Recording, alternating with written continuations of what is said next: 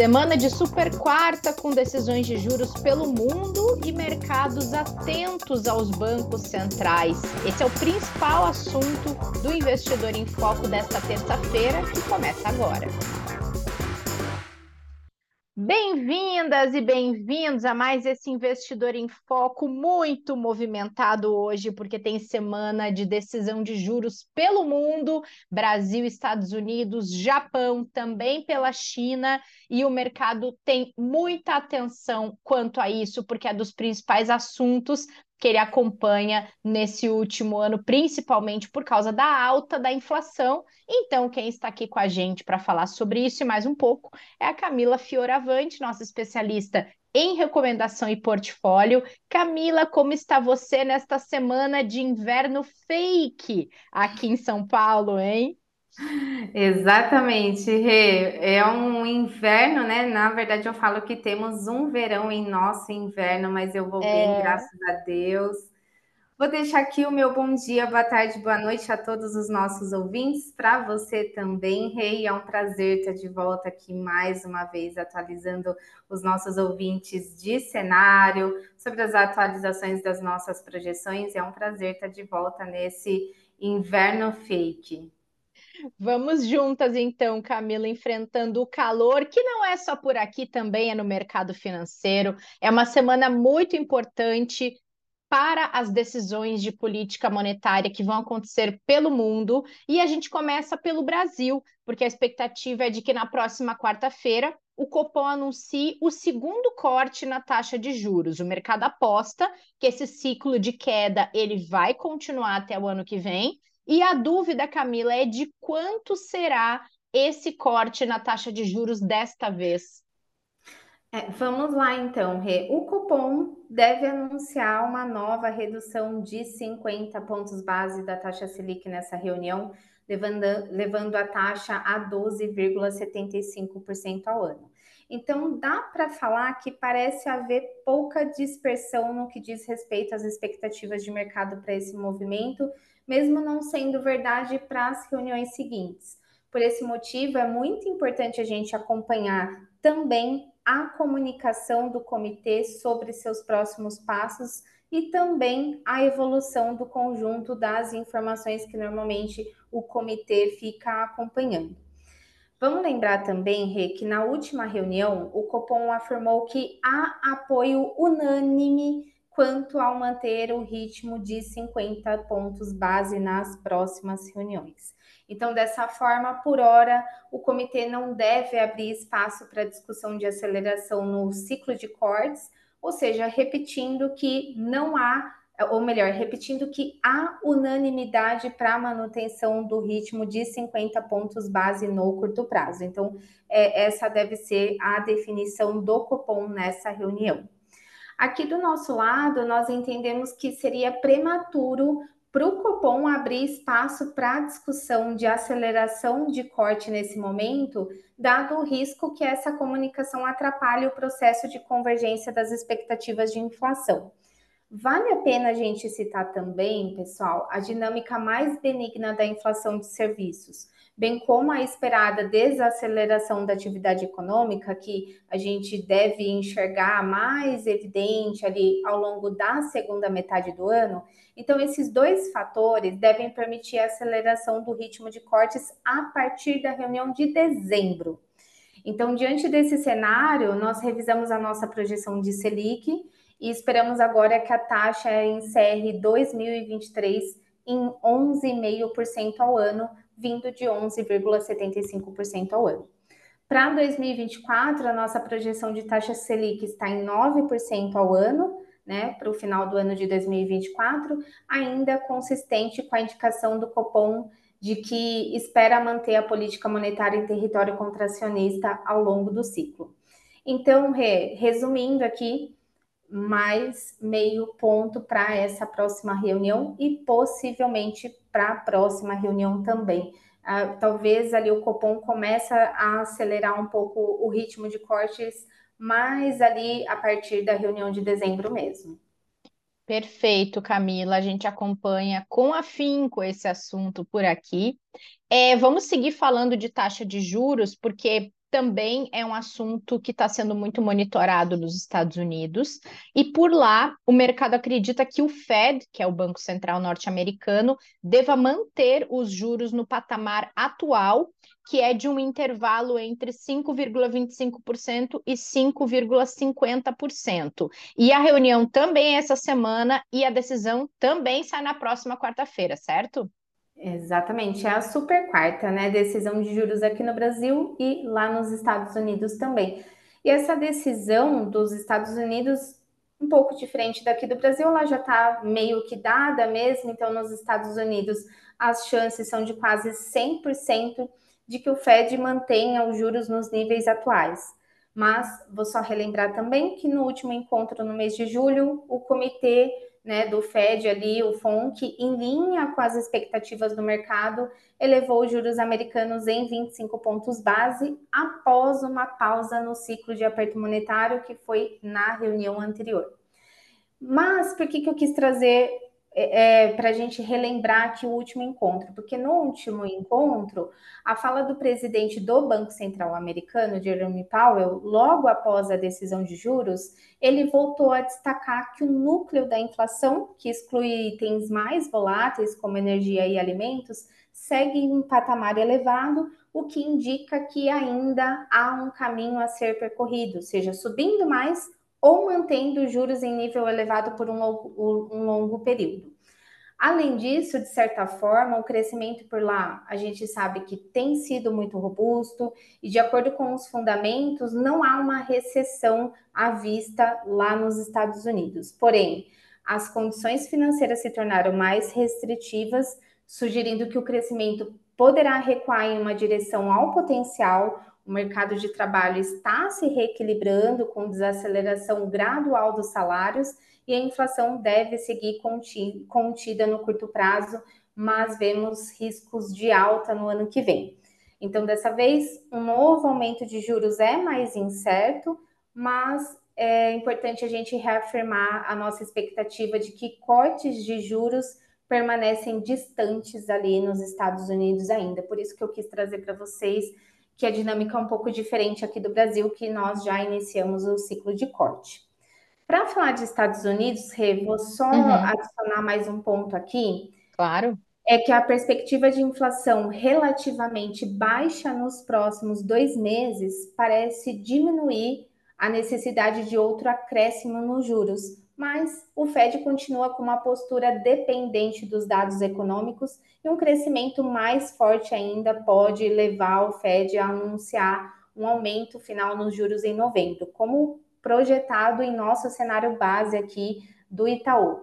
Então, diante do provável quadro de crescimento robusto e inflação persistente no ano que vem, Aqui do nosso lado, nós reforçamos nossa opinião de que o Fed dificilmente reduzirá os juros antes do segundo semestre de 2024. Então, de uma forma geral, quando a gente olha para os Estados Unidos, uma possível manutenção dos juros por lá nessa próxima reunião, nessa super quarta. Ótimo, Camila. E o assunto juros não terminou ainda porque Banco Central do Japão e Banco Popular da China também divulgam decisões sobre os juros esta semana. Queria saber de você as expectativas para cada situação, para cada mercado, mas também no caso da China, o quanto uma decisão de juros por lá pode ter impacto positivo ou não nessa recuperação econômica que a China está tentando retomar há algum tempo, hein? Vamos falar então sobre isso. Exatamente. Então, essa semana temos Banco Central da China e Banco do Japão definindo juros. No caso da China, a decisão é hoje. E enquanto a China passa por um momento de frágil recuperação econômica, inclusive né, nos últimos podcasts que nós gravamos, falamos bastante sobre isso, o Japão poderá dar sinais de quando pretende começar a reverter a sua política monetária ultra acomodatícia. Então, é, são, é, se, a gente for observar, são decisões distintas entre os bancos centrais.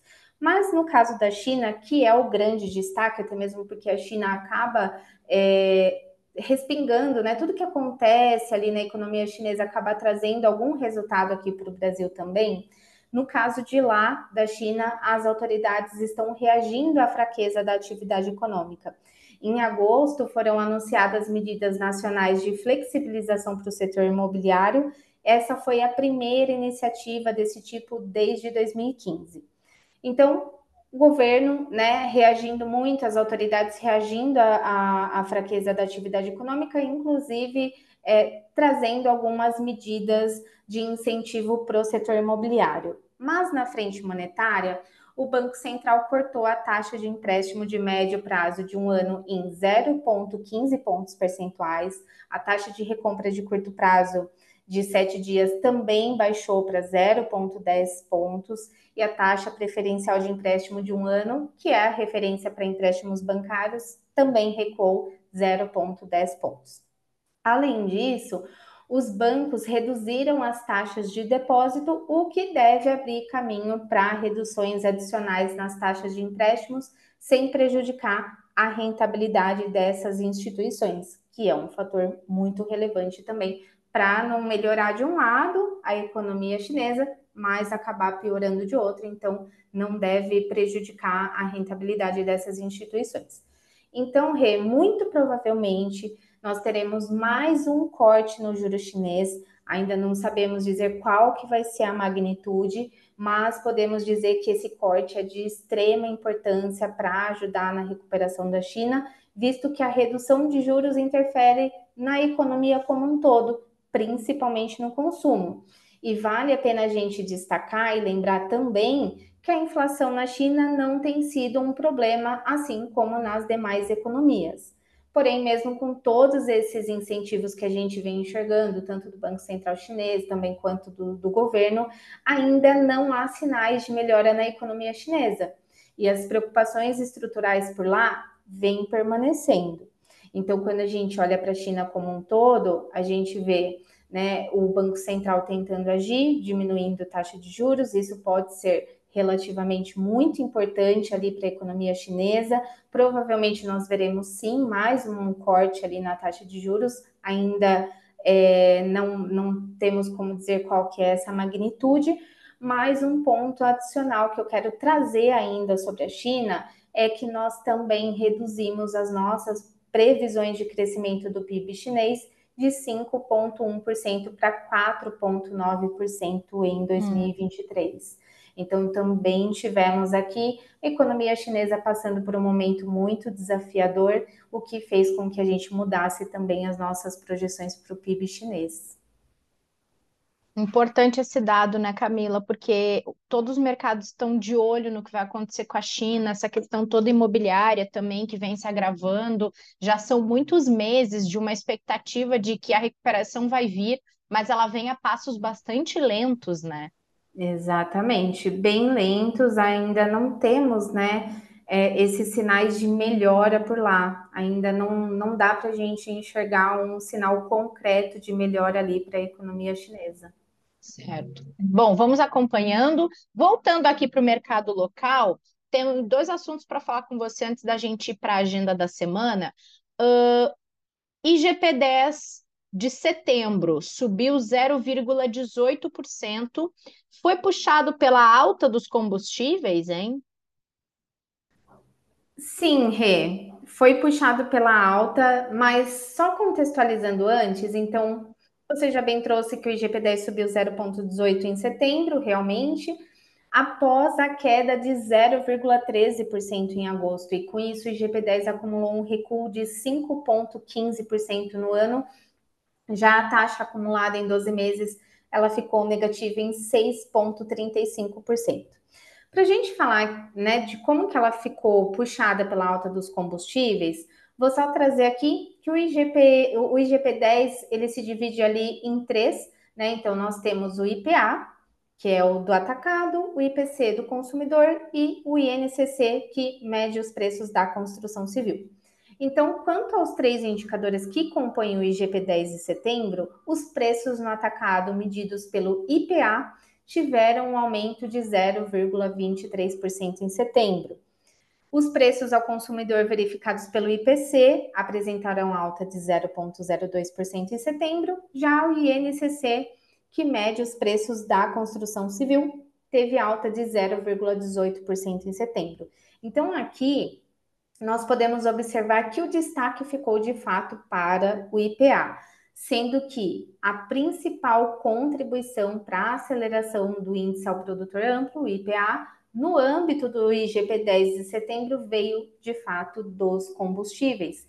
Lembrando que o último aumento autorizado pela Petrobras ocorreu no dia 16 de agosto e dentro desse período de apuração, os preços do diesel subiram 21,60% e da gasolina 13,58%, sendo que essas contribuições somadas geraram influência de 0,80 pontos percentuais, permitindo que a variação do IPA avançasse de menos 0,20% em agosto para 0,23% em setembro. Então, muito contribuído ali, né, dentro desse período de apuração, justamente pela subida tanto dos preços do diesel quanto do preço da gasolina.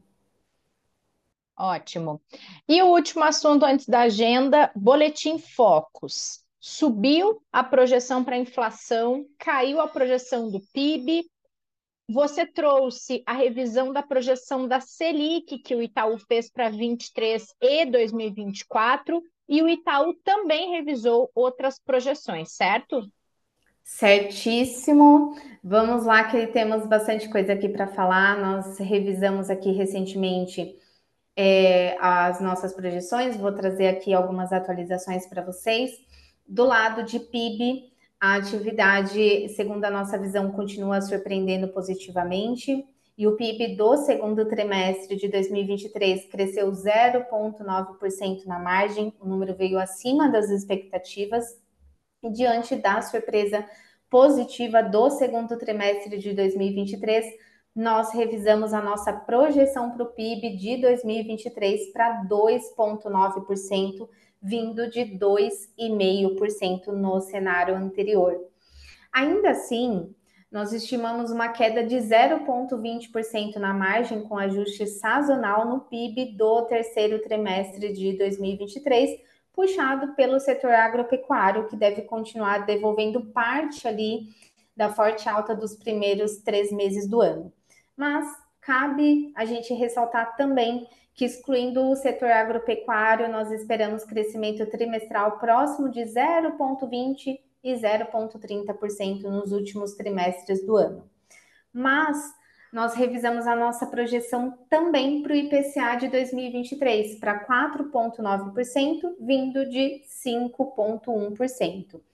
Além disso, a alta recente dos preços internacionais de petróleo pode acabar impulsionando elevações adicionais do preço da gasolina. Inclusive, nós acabamos de falar sobre isso, né? Sobre a alta do diesel e da gasolina. Mas, por hora, segundo a nossa visão, esse risco parece menor, visto que a defasagem entre os preços doméstico e o externo encontra-se ali perto de zero. Do lado de câmbio, nós mantemos a nossa projeção em R$ 5,00 por dólar em 2023 e R$ 5,25 é, por dólar em 2024.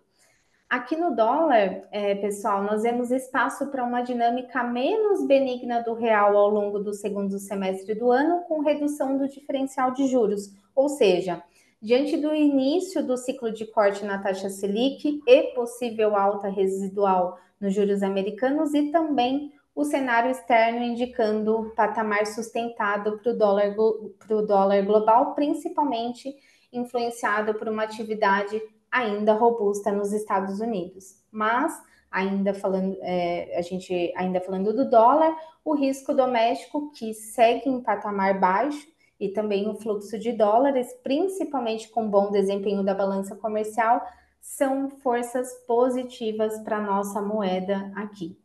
E por fim, do lado de juros, que é o grande destaque aqui da nossa revisão, né? Eu já trouxe ali para vocês na abertura, então nós revisamos de 11,75% ao ano para 11,5% ao ano este ano. Mas é, já, já falamos bastante sobre isso aqui. Muito bem, Camila, muito bem. Bom, vamos para a agenda da semana, que a gente já trouxe bastante de alguns indicadores e também dessas reuniões de política monetária Brasil, Estados Unidos, Japão e China. Além disso, o que, que você destaca para os próximos dias? Pois é, é, só vou só trazer aqui as datas né, do, da, das reuniões. Então, teremos a super quarta com decisão de juros no Brasil e nos Estados Unidos. Banco, Banco da Inglaterra divulga sua decisão na quinta-feira. Banco do Povo da China divulga ainda hoje, nessa terça-feira. E Banco do Japão também tem reunião de política monetária na sexta-feira. Então, a semana das decisões. E apesar das decisões elas já estarem meio que dadas, principalmente para Brasil e Estados Unidos, vale a pena a gente acompanhar, principalmente para a gente entender quais são os próximos passos das autoridades monetárias. Mas, além das decisões, outra agenda muito importante: o presidente Lula fará hoje o discurso de abertura da Assembleia Geral da ONU em Nova York e a comitiva dele conta com mais 13 ministros. Além disso, ainda ao longo da semana teremos divulgação de vários PMIs mundiais e aqui no Brasil já tivemos o relatório Focus e o IGP-10 de setembro sendo divulgados ontem e ainda hoje teremos o IBCBR sendo divulgado, mas sem dúvidas o grande destaque aqui fica para as decisões de política monetária mesmo. Combinado, Camila. A gente acompanha tudo isso e atualiza os desdobramentos na semana que vem. Obrigada pela sua companhia hoje aqui. Boa semana. Eu que agradeço, Rê. Quero agradecer também a todos os nossos ouvintes e até a próxima. Muito obrigada. Até! E obrigada a todo mundo que esteve aqui na nossa audiência. Quinta-feira a gente está de volta para falar de planejamento financeiro e espero vocês por aqui. Até lá!